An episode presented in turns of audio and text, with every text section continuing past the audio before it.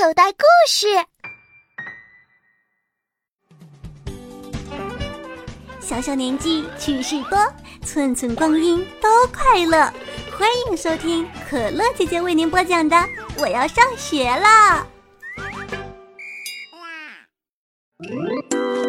我上学前班了。九月一日，星期一，太阳乐得直打滚。我长大了，大的都能上学前班了。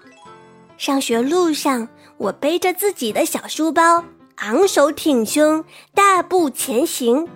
爸爸一边在后面追我，一边叫道：“哎，你是去扛枪打仗吗？”学前班和幼儿园大班不太一样，教室前面有块黑板，用来写汉字和数字。上课时，我们坐在课桌前，不能把身子扭来扭去，也不能和小朋友说话，还不能吃东西。我要尿尿！王天天突然起身往外跑。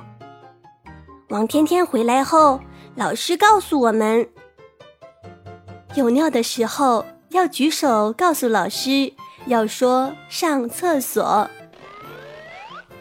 金刚把手举得老高，大声说：“老师，我不要上厕所。”老师笑着说：“不上厕所就不用举手告诉老师了，有事情才要举手说。”王天天和金刚都举手了，我还一次也没举过呢。于是我也把手举得高高的。老师，老师，什么事儿啊？说吧。我的后背有一点痒，可是我够不到。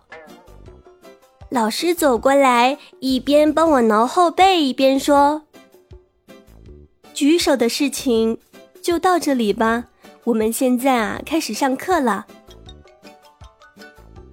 我还没举手呢，朱琪琪委屈的快掉眼泪了。我也没举呢，刘坚强抢着大叫。现在班上所有的小朋友都把手举起来，高高低低，像一片树林。老师只好挨个让他们说话。大家说的事情乱七八糟，什么都有。朱琪琪说自己的鞋子里有一粒沙子，苏拉说口渴了要喝水，刘坚强说衣服上的扣子掉了一粒，溥仪萌说王天天在那儿抠鼻子。这堂课上的可真快，原来上课就是举手啊，真好玩。下课时，苏拉的发卡被金刚抢走了，他哭得稀里哗啦的，眼泪鼻涕流了一脸。我像英雄一样冲上去，要从金刚手里夺回发卡。